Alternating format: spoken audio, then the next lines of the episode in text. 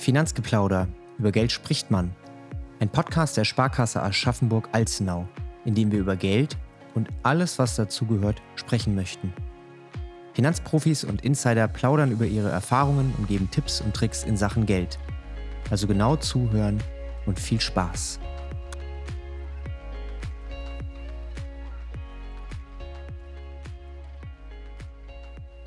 Willkommen bei Finanzgeplauder, dem Podcast der Sparkasse Aschaffenburg-Alzenau. Ich habe zwei ganz tolle Gäste, Björn und Roberto. Schön, dass ihr da seid. Hallo. Hallo. Bevor wir über das durchaus spannende Thema Wertpapiere sprechen, würde ich sagen, stellt euch beide doch mal vor. Roberto, mach doch mal den Anfang. Ja, ich bin der Roberto Frühauf, bin 28 Jahre alt, kam vor vier Jahren hier in die Sparkasse, äh, von einer anderen Sparkasse gewechselt und äh, bin jetzt seit gut einem Jahr in der Wertpapier- und Handelabteilung eingesetzt. Und meine Hauptaufgabe ist da die Kundenberatung. Björn, wie sieht es bei dir aus? Ja, Björn Battel mein Name. Ich bin seit 1995 in der Sparkasse, also dann doch schon etwas länger.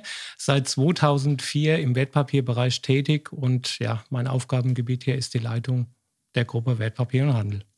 Das ist auf jeden Fall schon ein längerer Zeitraum, den du bei der Sparkasse arbeitest. Dementsprechend ist das Thema Wertpapiere auch schon ganz schön lange aktuell. Bist du schon von Anfang an in dem Bereich tätig? Ähm, gut, ich habe 1995 die Ausbildung gemacht. Äh, da hat man natürlich dann auch mal reingeschnuppert in den Wertpapierbereich. Das waren damals, glaube ich, vier Wochen, sowas um den Dreh. Und da danach habe ich mich dann doch schon sehr stark für das Thema Wertpapier interessiert und bin dann glücklicherweise 2004 in die damals Wertpapierabteilung gewechselt, ja. Wie hat sich das entwickelt, das Thema Wertpapiere in den letzten 20 Jahren? Also du bist ja wirklich jemand, der dann schon echt einen guten Einblick hatte und auch schon lange Zeit dabei ist. Ja, das Thema hat sich doch sehr, sehr gut entwickelt, muss man sagen. Also die Kundenbestände sind dementsprechend gewachsen. Die ja, Kunden selbst haben erkannt teilweise, dass Wertpapier doch nicht nur Risiko bedeutet, sondern dass man auch gewisse Ertragschancen damit einfach verbinden kann. Ähm, meine erste Aktie, die ich zum Beispiel selber gekauft habe in der Ausbildung damals noch, das war 1996, das weiß ich noch so wie heute, äh, war Sharing und die wurden dann auch mal übernommen von Bayer. Seitdem bin ich dabei. Viele Krisen mitgemacht, die Hochs, die Tiefs.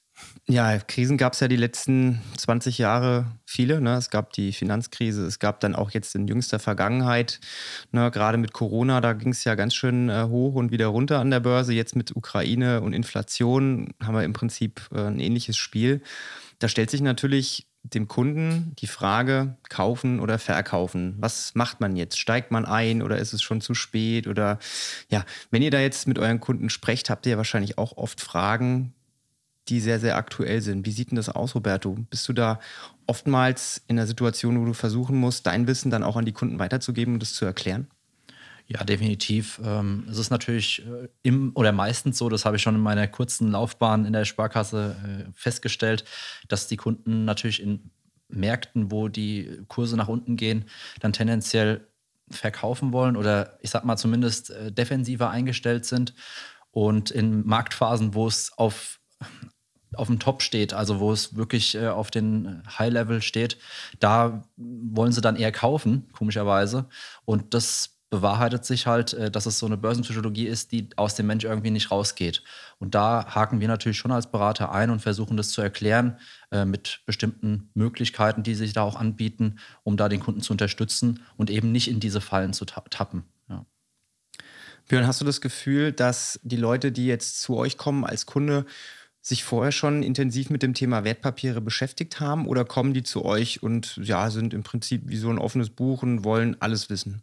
Also ich würde sagen, das, das trifft auf beides zu. Bei uns in der Wertpapierabteilung sind eigentlich die Kunden, die schon sehr affin dem Thema gegenüberstehen und auch schon gewisse Erfahrungen gemacht haben. Natürlich haben wir auch mal den absoluten Neukunden, der einfach jetzt zum Beispiel aus einer Erbschaft Geld anlegen möchte das natürlich nicht nur in Aktien investiert, sondern auch in irgendwelche festverzinslichen Wertpapiere, wo man dann auch ein bisschen, ich sag mal, Aufklärungsarbeit dann auch ja, äh, betreiben dürfen.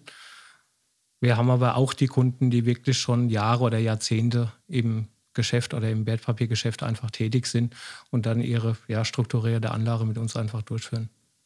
Wenn ich jetzt als Kunde zu euch komme in die Wertpapierabteilung, wie kann ich mir das vorstellen? Also wie läuft dann vielleicht so ein Beratungsgespräch, so ein Verkaufsgespräch auch ab? Weil ihr seid ja als Sparkasse auch äh, ne, ein, ein Partner, der mich dann unterstützt, vielleicht auch beim Aktienkauf oder bei anderen Käufen. Also was kann ich mir da vorstellen, Roberto? Ja, also in der Tat ist es erstmal so, wir machen erstmal grundsätzlich keinen anderen Job als die Berater vor Ort auf den Geschäftsstellen oder in den einzelnen Bereichen. Bei uns sieht es natürlich trotz allem so aus, wir haben halt äh, uns darauf spezialisiert äh, auf das Thema Wertpapiergeschäft. Das heißt, wir können einfach nochmal detailreicher äh, informieren, beziehungsweise nochmal mehr in die Tiefe gehen, wenn Kunden auch Spezialthemen irgendwo umsetzen möchten.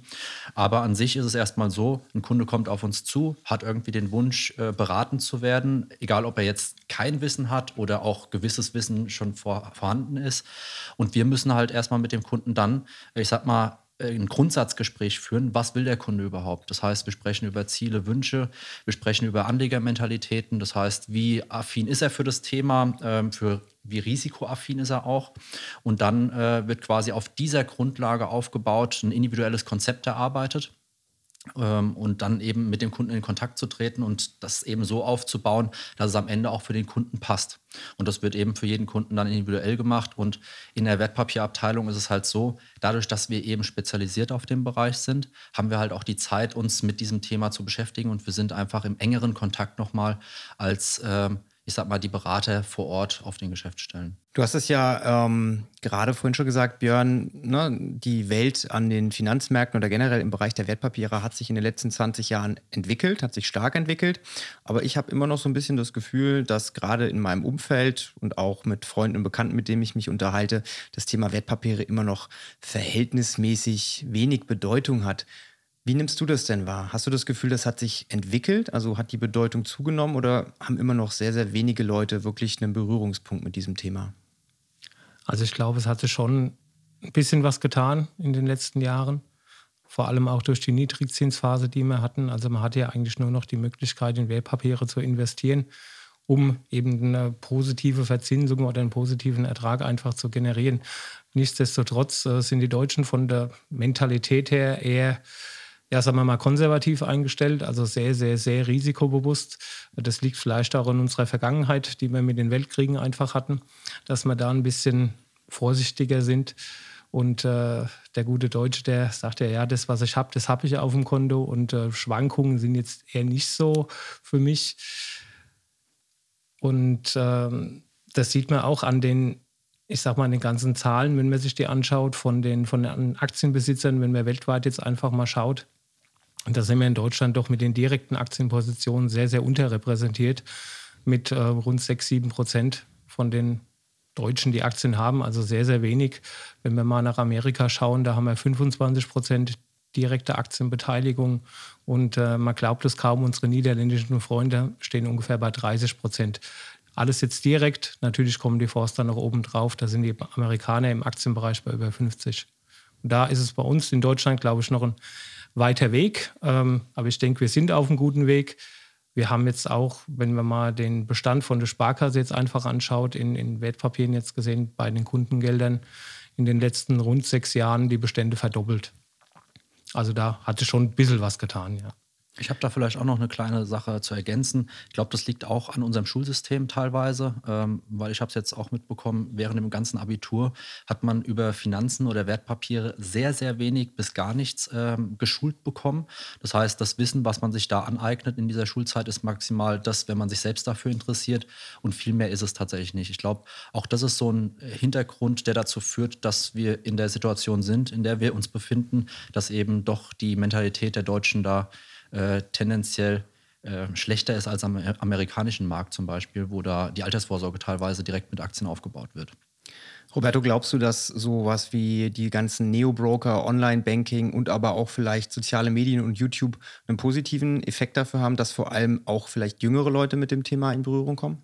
Ja, auf jeden Fall. Das merkt man natürlich auch ähm, an der Anzahl, die wächst äh, an Privatinvestoren und vor allem im jungen Bereich, also in den in der jüngeren Altersklassen, ähm, dass wir da ähm, ja auf jeden Fall merken, dass da eine Begeisterung schon da ist. Ähm, sieht man selbst in Instagram, wo Leute quasi da Werbung für machen und äh, das zeigt ja, dass ein Markt da ist. Und das ist auf jeden Fall gut, weil äh, Menschen beschäftigen sich damit. Man muss natürlich da auch immer hinterfragen, äh, ob da alles äh, Wahrheiten verbreitet werden, die da in den Medien so äh, kursieren. Ähm, das ist dann auch ein anderes Thema, wo man drüber schauen müsste. Aber nichtsdestotrotz definitiv hat es einen positiven Effekt auf das Thema, ähm, dass auch junge Leute begeistert sind fürs Wertpapiergeschäft. Ja, Björn, du hast es ja gerade schon angesprochen. Ne? In Niedrigzinsphasen kommt man auf die Idee, man könnte ja mal gucken, was man mit seinem Geld macht. Warum ist gerade jetzt ein guter Zeitpunkt, um zu investieren? Könnte ich eine Gegenfrage stellen? Ist es nicht immer ein guter Zeitpunkt zu investieren?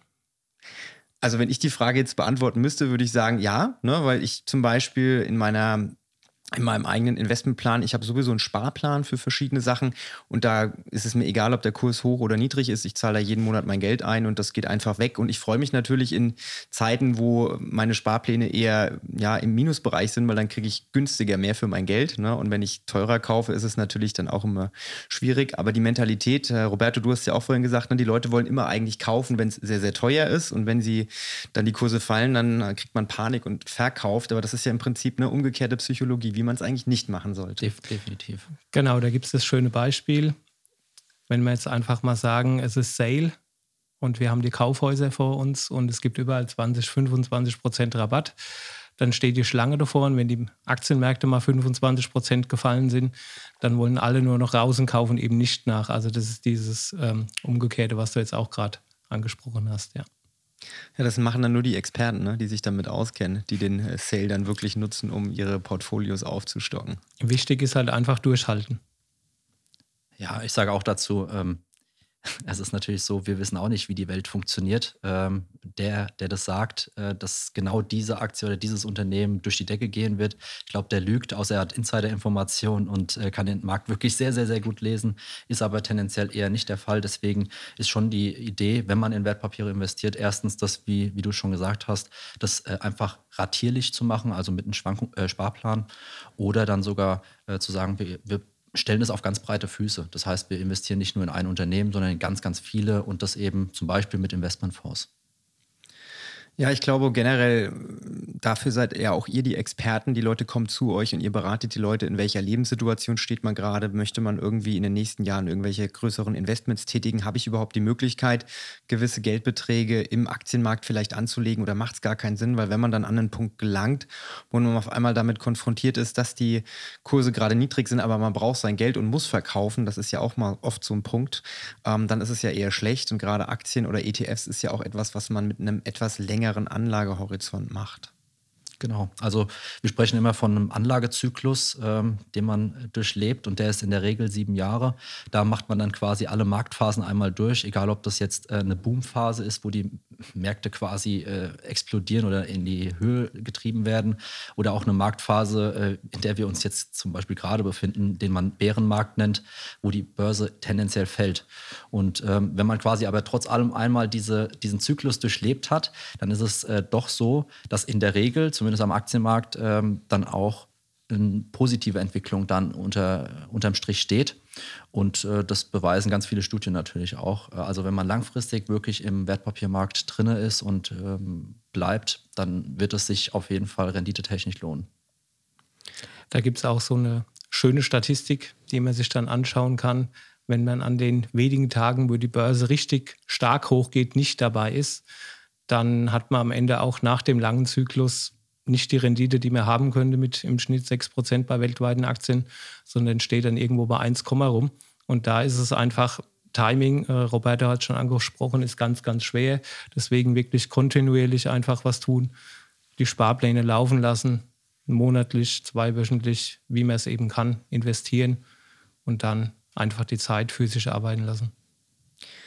So ein ganz, ganz, äh, ja, ich würde schon fast sagen, neues Thema ist ja Krypto. Ne? Also neu ist ja auch mal relativ, was gibt es ja auch schon so ein bisschen länger, aber ich sag mal, für die meisten Leute ist es ein eher neues und noch ein eher weniger bewandertes Thema als generell das Thema Wertpapiersparen. Wenn man sich jetzt mal so diese ganzen Kryptowährungen anguckt, Bitcoin ist ja wahrscheinlich so das größte Aushängeschild. Ist es für euch wahrscheinlich als Berater auch immer mal wieder was, wo eine Frage dazu gestellt wird, oder Roberto? Na klar, also das kam in den letzten Jahren häufiger vor, ähm, hat aber definitiv schon wieder nachgelassen, einfach aufgrund der aktuellen Marktentwicklung, die da vorhanden sind. Die nächste Kryptobörse ist äh, kurz vor dem Ruin oder ist eigentlich quasi nicht mehr vorhanden. Und da sind auch Kundengelder verbrannt worden. Und das äh, merken natürlich dann auch Privatinvestoren und äh, Privatanleger oder die, die sich dafür interessieren, bekommen natürlich sowas auch mit. Und dann ist die Nachfrage dann tendenziell auch nicht mehr so da. Aber interessant auch da, jetzt sind wir wieder, ich sag mal, relativ günstig äh, in den Märkten. Also zumindest, wenn wir jetzt mal eine Einjahresperformance von Bitcoin sehen, da haben wir äh, zwei Drittel am Wert verloren. Ähm, das ist schon etwas. Ähm, ja, also Nachfrage ist immer noch da. Es wird immer mal wieder eine Frage zugestellt, ähm, wobei die meisten verstehen tatsächlich gar nicht das Ganze äh, dahinter, muss man fairerweise sagen. Björn, hast du das Gefühl, dass viele deiner Kunden oder generell vielleicht auch viele eurer Kunden auf Trends aufspringen, ohne sich eben so ein bisschen damit zu beschäftigen? Roberto, so wie du es gerade gesagt hast, ne, die wissen gar nicht, was steckt eigentlich dahinter. Ich mache das einfach mal, weil es alle machen. Oder sind die Kunden schon eher zielgerichtet und informiert? Schwierige Frage. Also ich würde das mit dem Jein beantworten. Also es gibt natürlich die Kunden, die auch die Technik jetzt zum Beispiel hinter, hinter Krypto und allem verstehen. Ähm, es gibt aber auch die Kunden, die es in der Zeitung lesen und einfach sagen, ja, das ist jetzt hip, da muss ich unbedingt dabei sein. Das gibt es immer mal wieder bei, bei vielen, vielen verschiedenen Themen, die dann auch durch die Presse ja ein bisschen aufgebauscht einfach werden. Man kann Themen definitiv spielen, aber wichtig äh, ist auch, wie wir es schon, wie wir es jetzt schon mehrfach gesagt haben, also ein breit diversifiziertes Portfolio ist am Ende immer noch das Beste und man hängt da nicht an einem Titel oder einer Kryptowährung oder einem Rohstoff oder sonst irgendwas. Wie ist generell so die Nachfrage? Also ich sag mal, als Bitcoin oben stand, wollte jeder irgendwie was mit Bitcoin machen wahrscheinlich. Es gab mal eine Zeit, da war Gold und Edelmetalle das absolut gefragteste. Wie sieht es momentan aus, Roberto? Was sind so die nachfragestärksten Sachen? Naja, auf jeden Fall das Thema Nachhaltigkeit wird in der jetzigen Zeit deutlich verstärkt nachgefragt und die Kundenvolumina, die da in den Wertpapierbereich reinfließen, sind echt hoch. Also speziell da äh, sind so drei Themen, die äh, schwerpunktmäßig vorhanden sind, wo auch Nachfragen kommen. Das ist einmal das Thema CO2-Reduzierung, also dass man da eben schaut, ähm, eben positiven Beitrag irgendwie zu schaffen oder in Unternehmen zu investieren, die eben von Haus aus CO2 reduzieren wollen in ihrer Wertschöpfungsköpf Wertschöpf Wertschöpfungskette. Entschuldigung. Ähm, dann das Thema Wasser an sich, also Wasseraufbereitung, Wasser zur Verfügung stellen, also die ganze Infrastruktur und auch das Thema Wasserstoff natürlich und da speziell halt den grünen Wasserstoff. Genau. Ansonsten äh, sind es natürlich auch noch weitere Themen. Ähm, allein so das ganze Thema konservative Aktien ist ein Thema, ähm, das sehr breit aufgestellt ist. Da sind wir dann nicht mehr branchenspezifisch unterwegs, aber dennoch ist da die Nachfrage da. Das heißt, Kunden wollen schon äh, in Aktien investieren. Also man merkt das. Ähm, nichtsdestotrotz wollen sie das Risiko minimieren und das schafft man eben mit bestimmten Fonds, äh, die da eben sich drauf spezialisiert haben. Björn, wie sieht es bei dir aus? Ja, ich kann dem Roberto eigentlich wieder nur zustimmen. Alles, was er gesagt hat, hundertprozentig äh, kann ich das auch bei meinen Kunden jetzt dementsprechend feststellen. Also da gibt es jetzt eigentlich von mir keine, keine Ergänzung. Die Themen, die kommen immer wieder auf uns zu mal schauen, was es ist. Gesundheit ist ja auch ein ganz großes Thema. Megatrend kann man ja sagen. Da wird sich die nächsten Jahre ja auch sehr, sehr, sehr viel tun. Ich meine, die Leute werden im Schnitt weltweit alle immer älter. Da muss man sich dann auch überlegen, ob das vielleicht eine Investition am Ende dann auch wert ist. Ja, im Bereich Wertpapiere oder generell im Banking-Bereich gibt es ja die letzten Jahre immer mehr Online-Banken auch. Das heißt, ne, gerade bei Wertpapierhandel hat man dann Online-Broker, New Broker, die ja damit werben, irgendwie für 0 Euro jetzt hier äh, Aktien kaufen und generell keine Kontoführungsgebühren. Und ähm, die sind ja dann auch teilweise sehr, sehr stark vertreten, gerade auch in den sozialen Medien machen sehr, sehr viel Werbung. Wie seht ihr das? Wie steht ihr dazu? Und was ist vielleicht auch so der Punkt, warum man trotzdem zur Sparkasse gehen sollte. Also was zeichnet euch als Sparkasse aus, Björn? Warum mhm. ist nicht äh, Geiz ist geil Mentalität vielleicht an dieser Stelle die richtige Einstellung?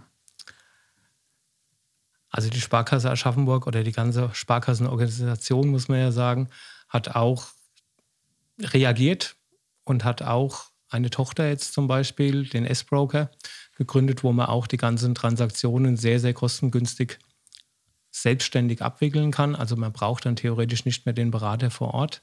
Das ist für den Selbstentscheiderkunden definitiv eine Option. Sehr kostengünstige sind alle Wertpapierarten handelbar. Also das alles auf einem schönen Frontend. Der, der Kunde sieht sein Depot, äh, kann jeden Tag in die App reinschauen, wie er das möchte. Also da steht die Sparkassenorganisation oder die Sparkasse Aschaffenburg auch nicht hinten dran. Es gibt auch die Möglichkeit, äh, bei einem Robo-Advisor Geld anzulegen, heißt Bivestor. Da hat man ein schönes ETF-Portfolio, macht am Anfang einen Anlageassistenten selbstständig durch über eine App, kann das Depot selbstständig anlegen, Raten ändern, einzahlen, auszahlen, das Ganze wie wir möchten. Hat immer eine schöne Asset Allocation hinten dran, auch sehr kostentransparent auf ETF-Basis. Wir haben natürlich dann auch in der Beratung, jetzt kommen wir mehr so zu dem, zu der Präsenzberatung, auf unseren Geschäftsstellen oder hier im Private Banking, Unternehmenskundenbetreuung oder in der Abteilung Wertpapier und Handel jetzt, haben wir auch die Kunden, die eben den Austausch zum Berater wollen. Nichtsdestotrotz, wenn dann mal eine Online-Order gemacht werden kann, sagen die Kunden auch nicht nein. Das heißt, wir sind auch hier online fähig, haben auch eine schöne App, ähm, ist auch schon mehrfach ausgezeichnet worden, also kann sich da auch jetzt, muss sich nicht verstecken hinter den Mitbewerbern. Ja, also auch hier, ne, die Sparkasse, eben Thema Digitalisierung ist äh, mit am Start. Ne? Nicht nur ähm, die Sparkassen-App, sondern so wie du es gerade gesagt hast, auch verschiedene andere Möglichkeiten. Ähm, hier sitzen jetzt ja drei Leute am Tisch, also ich nehme mich jetzt trotzdem mal aus vor, weil ihr seid Experten, aber ich habe zumindest mal, denke ich, mehr Wissen als ein Großteil der Bevölkerung, weil ich mich privat auch mit dem Thema Wertpapiere viel beschäftige. Jetzt haben wir ja innerhalb der letzten 20 Minuten sehr, sehr viele Fachbegriffe in den Raum geworfen, die wir als gegeben hinnehmen. Andere Leute hören sich das vielleicht an und denken, oh mein Gott, was erzählen die denn da eigentlich? Vielleicht hätten wir am Anfang das Frage- und Antwortspiel machen sollen, aber wir runden äh, diese Folge damit ab und äh, versuchen nochmal so ein bisschen mit Begrifflichkeiten ähm, ja, aufzuräumen sozusagen. Roberto, wir haben über ETFs gesprochen. Was ist denn ein ETF eigentlich? Wie würdest du das jetzt mal ganz kurz in deinen Worten vielleicht deiner Oma erklären zum Beispiel? naja, als erstes ist es eigentlich ein börsennotierter Investmentfonds. Heißt im Endeffekt, er ist jederzeit handelbar. Und meistens ist es so, dass die ETFs tatsächlich einen Index darstellen. Das heißt, ähm, wenn man jetzt einfach in die deutsche Wirtschaft mal als Beispiel investieren möchte, in die großen Unternehmen davon, kann man zum Beispiel den DAX 40 als Index äh, quasi erstmal hinterlegen und darauf gibt es dann einen ETF. Und das ist quasi einfach ein Vehikel, um den einfach voll und ganz zu replizieren und dann eben einfach von der DAX-Entwicklung zu partizipieren. Also man ist da quasi eins zu eins, äh, in der Regel zumindest, ähm, dran investiert. Also wenn der DAX um 1% am Tag steigt, dann ist der ETF eben auch 1% im Plus. Das klingt jetzt so, als wenn ich als Anwender tu mir da leicht, weil ich mich, muss nicht jede einzelne Aktie in dem prozentualen Verhältnis des DAXes in meinem Portfolio haben, sondern kann auch einfach diesen ETF kaufen und das ist am Ende des Tages egal. In der Regel ist das so oder es ist faktisch so. Äh, man darf natürlich eins nicht vergessen, äh, die Transparenz, die so ein Produkt natürlich mit sich bringt, äh, birgt natürlich auch äh, Risiken, weil teilweise ist es ja schon in den Medien vorher bekannt, welches Unternehmen jetzt in den äh, Index aufgenommen wird oder vielleicht rausgenommen wird. Und das können natürlich theoretisch räuberische Investoren verwenden und schon vorzeitig handeln. Und das beeinflusst natürlich auch irgendwo die äh, Rendite von den Produkten. Okay. Björn, äh, wir haben über das Thema Volatilität gesprochen. Ne? Also der Markt geht hoch und runter, aber wie würdest du Volatilität erklären? Also Volatilität kann man am besten übersetzen mit einer Schwankungsbreite dass man einfach sagt, okay, das Produkt oder der Wert, der Fonds, die Aktie, die Anleihe kann im Jahr x Prozent nach oben oder nach unten schwanken und das muss man einfach aushalten. Da gibt es natürlich das, was Roberto vorhin gesagt hat. Wir haben eher die konservativen Aktien, die schwanken dann etwas weniger, gehen natürlich auch, wenn die Märkte fallen, nach unten, aber jetzt nicht so stark wie jetzt eher, zum Beispiel irgendein Technologieaktienfonds. Oder der Bitcoin. Oder der Bitcoin so ist das. Als nächstes haben wir den sogenannten Cost-Average-Effekt. Roberto. Genau, vielleicht erstmal auf Deutsch. Durchschnittskosteneffekt heißt im Umkehrschluss eigentlich nur das, man investiert einen festen Betrag kontinuierlich, in der Regel per Sparplan, äh, mal als Beispiel 100 Euro und dann kauft man quasi immer für 100 Euro ganz rational, ohne Emotion, äh, diesen Betrag X in diesen Investmentfonds, für den man sich ja entschieden hat. Hat den Vorteil, äh, wir sind nicht von irgendeinem Zeitpunkt abhängig, sondern machen das eben auf der Basis, wir nehmen jede Schwankung mit. Heißt im Umkehrschluss auch, wenn die Börse nach unten geht, kriegen wir für die 100 Euro mehr. Wenn die Börse nach oben geht, kriegen wir für die 100 Euro weniger. Und damit wird quasi ein Effekt äh, oder entsteht ein Effekt, dass wir die Schwankungen reduzieren und tendenziell eine Überrendite erzielen. Das klingt für mich als Anleger erstmal relativ gut, ne? weil ich habe mit einem regelmäßigen Sparplan ja am wenigsten zu tun. Das heißt, ich kann jeden Monat einen Dauerauftrag von meinem Konto irgendwie einrichten. Und wenn ich dann in ein paar Jahren drauf gucke, dann freue ich mich hoffentlich. Genau, genau das ist die Idee dahinter. Momentan freue ich mich nicht so, wenn ich in mein Depot das reingucke, stimmt. aber ich glaube, das geht ja den meisten so. Aber auch hier wieder ist es eine gute Anwendung dieses Cost-Average-Effekts, weil wenn man jetzt bei minus 10% im Depot nachkauft, kauft man ja deutlich günstiger und wenn es dann wieder in den Normalbereich geht, hat man dann prozentual wieder mehr davon. Genau, vielleicht noch dazu ergänzend, äh, das kann man natürlich auf dieser Basis machen, vor allem bei Kunden, die einfach monatlich was übrig haben, nutzt natürlich so ein Sparplan ganz viel. Für Kunden, die, ich sag mal, aktuell mehr Geld auf der hohen Kante haben, die jetzt eigentlich investieren wollen, eine größere Summe, kann man das natürlich auch anwenden in der Form von der Strategie, dass man sagt, okay, man investiert vielleicht nur die Hälfte der Summe direkt, also nur mal als Beispiel 10.000 Euro will man investieren, dann investiert man nur in Anführungszeichen die 5.000 Euro, den Rest, die restlichen 5.000 Euro verteilt man dann über 10 bis bis 24 Monate einfach ratierlich rein, um eben auch diesen Cost-Average-Effekt zu nutzen. Okay. Björn, alles, was wir uns am Ende erhoffen, ist das Thema Dividende. Ne? Wir wollen von unserem Geld profitieren. Aber was bedeutet Dividende eigentlich? Also wie kann ich Dividende verständlich erklären? Dividende ist jetzt sozusagen der Zins der Aktie mit Zinsen können viele Leute was anfangen, sei es auf dem Sparbuch von früher, wo man am Jahresende zum Schalter gegangen ist oder in der ersten Januarwoche und dann die Zinsen nachgetragen wurden. Das Ganze heißt bei der Aktie Dividende, also das ist sozusagen die Gewinnausschüttung, die das Unternehmen, ich mache jetzt einfach mal ein Beispiel, die Allianz AG, die einmal im Jahr Dividende auszahlt, also die schüttet einen Teil ihres Gewinnes, was das Unternehmen erwirtschaftet hat, aus. Das können 2% sein, können 3, können 5% sein, je nachdem, wie das Unternehmen gewirtschaftet hat und wie viel es natürlich von dem Gewinn dann auch einbehält wieder. Das macht aber auch nicht jedes Unternehmen, ne? Nicht jede Aktie ist eine Dividendenaktie, oder? Nein. Da gehen wir eher auf die substanzstarken Werte, die schon etwas länger im Geschäft einfach sind, wo eine gewisse Dividendenhöhe, eine gewisse Dividendenkontinuität einfach da ist wo vielleicht auch jedes Jahr eine Steigerung da ist von der Dividende. Das sind eigentlich die schönen Aktien, die man sich dann wirklich anschaut und wo man dann weiß, okay, es ist wieder Mai, das ist so der Dividendenmonat auf jeden Fall im DAX bei uns in Deutschland. Da kommen sehr, sehr viele Dividenden. Da wird dann einiges dann auf die Konten der Kunden immer rausgespült, ja.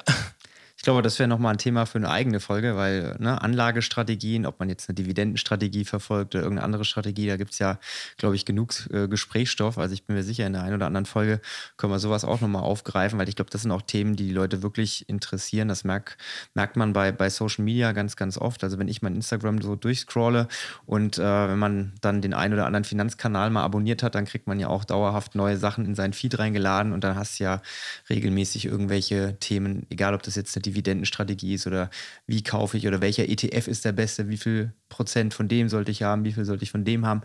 Also das heben wir uns mal auf für die Zukunft. Robo-Advisor, Björn, du hast es vorhin angesprochen, aber der Roberto darf jetzt noch mal ganz kurz sagen, was so ein Robo-Advisor eigentlich ist und was der kann. Naja, ein Robot-Advisor ist eigentlich erstmal für diejenigen gedacht, die sich mit dem Thema äh, Anlagestrategie aufbauen äh, relativ wenig beschäftigen wollen. Das heißt, es ist ein Unterstützungstool, äh, bei dem man, ich sag mal, die Leitplanken vorgibt und der Robo-Advisor macht das dann. Es ist quasi eine Vermögensverwaltung, die man äh, damit erhält. Äh, dafür zahlt man eine kleine Fee und äh, dann geht es quasi direkt los. Also man sagt, entweder macht man einen Sparplan, man kann auch eine Summe X direkt investieren. Da gibt es viele verschiedene Möglichkeiten. Der Robo-Advisor ist quasi eigentlich nur da, um das Geld dann am Ende anzulegen. Aber es stehen manchmal auch dahinter noch der Mensch und der auch noch Anlageentscheidungen trifft. Aber häufig tatsächlich bei den Robo-Advisern ist es so, dass einfach Algorithmen dahinter stehen, die auf Grundlage dieser festgelegten Parameter dann die Anlagen tätigen. Aber leider das Risiko am Ende trägt er nicht, ne? Das Risiko trägt der Robo-Advisor definitiv nicht, äh, sondern der Kunde, der sich für diesen entscheidet. Also ich merke gerade in unserem Gespräch, ähm, auch wenn ich Ahnung habe, so den hundertprozentigen Durchblick, glaube ich, den kann man auch wirklich nur dann haben, wenn man sich da vielleicht auch entweder beruflich mit beschäftigt oder wirklich sehr, sehr intensiv mit beschäftigt. Und dementsprechend, glaube ich, ist der Gang zu einem Experten wie euch in die Wertpapierabteilung in der Sparkasse gar kein schlechter, auch wenn es mittlerweile ganz, ganz viele Möglichkeiten gibt, da selber was zu machen. Ein Grundwissen selber aneignen und dann noch zu jemandem gehen, der einen gut berät, ist, glaube ich, beim Thema Geld wichtig, weil Geld angelegt hast du schnell. Aber ob das dann am Ende auch so sinnvoll ist, sei mal dahingestellt. Ich meine, ihr seid auch keine Propheten und könnt für eure Kunden in die Glaskugel gucken und am Ende sagen, ihr müsst das machen und dann kriegt ihr so viel Rendite, das wäre ja schön. Aber unterm Strich könnt ihr zumindest mal die Kunden aufklären und ihr könnt den Kunden so ein bisschen helfen, selbstständig bessere Entscheidungen zu treffen. Ich glaube, das ist ganz, ganz wichtig und dementsprechend bin ich da ein großer Fan davon, sich mit Unternehmen äh, ja, in Verbindung zu setzen, auch vielleicht vor Ort, regional, jemanden dann am Tisch zu haben, den man auch mal fragen kann, dem man auch mal eine Mail schreiben kann. Weil wenn ich jetzt überlege, ich habe einen Online-Broker und möchte dann in, irgendwie im Kundendienst oder in der, in der Abteilung irgendwie durchkommen, bis ich dann jemanden am Telefon, der mir wirklich eine qualifizierte Antwort geben kann, da hänge ich dann mal lange in der Warteschleife und hier laufe ich zur Sparkasse rein und mache einen Termin und habe direkt jemanden am Tisch sitzen. Und das finde ich sehr, sehr charmant. Ihr beiden nickt. Wir genau. Ja. Ihr akzeptiert das also so. ja, Wertpapiere, ein spannendes Thema. Nicht nur die letzten 20 Jahre, sondern ich glaube, es wird auch die nächsten 20 Jahre sehr, sehr spannend. Wir haben viele Hochs und Tiefs erlebt und ich glaube nicht, dass die Welt jetzt äh, damit am Ende ist. Ich glaube, das wird sich die nächsten Jahre eher noch zuspitzen. Wie sieht denn eure private Strategie aus? Was macht ihr denn eigentlich selbst im Bereich Wertpapiere, so als Experte? Roberto. Also, wie ich es auch schon gesagt habe, ich baue das äh, auf sehr breite Füße aus. Ähm, das kann man vielleicht in der jetzigen Jahreszeit ganz gut auch sagen, diesen Spruch. Wer streut, der rutscht nicht. Und das zählt auch tatsächlich bei der Geldanlage. Ähm, ich habe ganz verschiedene Themen, egal ob ich jetzt erstmal einen breiten Markt ähm, ab, also mit einem ETF zum Beispiel äh, darstelle. Allerdings habe ich auch mehrere Investmentfonds über die ich quasi bestimmte Themen auch spiele. Egal, ob das dann das Thema Nachhaltigkeit ist, ähm, speziellere Themen wie dann nur noch Wasser oder auch so eine, ich sag mal, äh, Recycling-Thematik, äh, wo ich glaube auch, dass das ein Thema für die Zukunft sein wird. Ähm, aber ich sag mal so, an sich ist das eine ganz herkömmliche Anlagestrategie, die ich hier fahre, die auch jeder Kunde von mir bekommen würde, äh, weil ich berate am Ende nichts, wo ich selbst nicht dahinter stehe. Natürlich muss es am Ende zum Kunden passen. Äh, das ist auch ganz wichtig, weil viele Kunden sagen einfach, Herr Frühhoff, wir machen einfach genau das, was Sie machen. Ähm, das ist schon häufiger gefallen, dieser Satz, wobei ich dann immer sage, glauben Sie mir, so wollen Sie es vielleicht dann auch nicht haben, weil am Ende ist meine Aktienquote vielleicht dann doch höher als bei dem einen oder anderen Kunden und ähm, das passt am Ende einfach nicht dazu. Aber genau, so ist erstmal meine grundsätzliche Einstellung dazu, ganz breit aufgestellt, gar nicht irgendwie ganz spezifisch irgendwo reingehen, sondern ganz viele äh, Themen, die ich spiele. Björn, wie machst du das? Ich bin ja schon ein paar Jahre älter ähm, wie der Roberto jetzt. Ähm, ich habe jetzt auch schon zum Beispiel Zinspapiere einfach mit drin. Ich habe Immobilienfonds mit drin, wo einfach ein kontinuierlicher Ertrag jährlich kommt, aber tendenziell auch noch eine sehr, sehr hohe Aktienquote und bin da auch sehr, sehr breit weltweit gestreut. Ähm, ich mag es jetzt auch nicht, mich direkt festzulegen auf irgendein Land oder so irgendwas, dann passiert irgendwas. Äh, ich nehme lieber die ganze Kugel, die ganze Erde und dann kann der Fondsmanager auch mal von links nach rechts was schieben.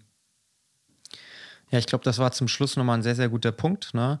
Jeder hat so seine eigenen Bedürfnisse, jeder hat seine eigenen Vorlieben und es macht, glaube ich, wenig Sinn, irgendwas zu kopieren, was irgendjemand anders macht, weil am Ende, glaube ich, kann man nur die Sachen auch machen, wo man wirklich dahinter steht. Das heißt, das Thema selbst ein bisschen nachlesen, selbst ein bisschen Research betreiben, ist, glaube ich, gar nicht so verkehrt und dann vielleicht auch Produkte auswählen, wo man selber dafür brennt.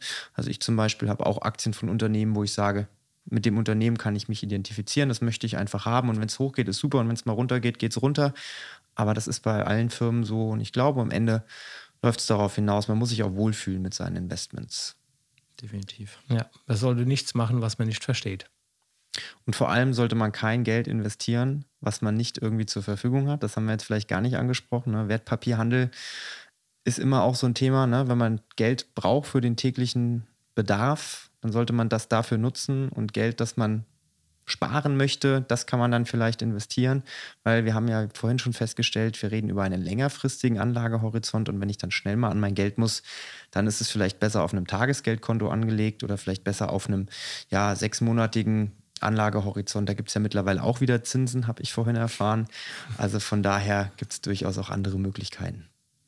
Ja, kann man erstmal nur bestätigen. Natürlich gibt es auch für bestimmte Kunden, die sagen, ich brauche das Geld zwar aktuell nicht, will aber irgendwie von dem Geld leben. Da sprechen wir natürlich von größeren Volumina. Ähm, die, da bauen wir dann halt eine Income-Strategie auf. Das heißt, die wissen ganz genau im Jahr kommt, oder nicht ganz genau, aber ungefähr, wie viel kommt im Jahr an Rückfluss durch Dividenden, durch Zinspapiere.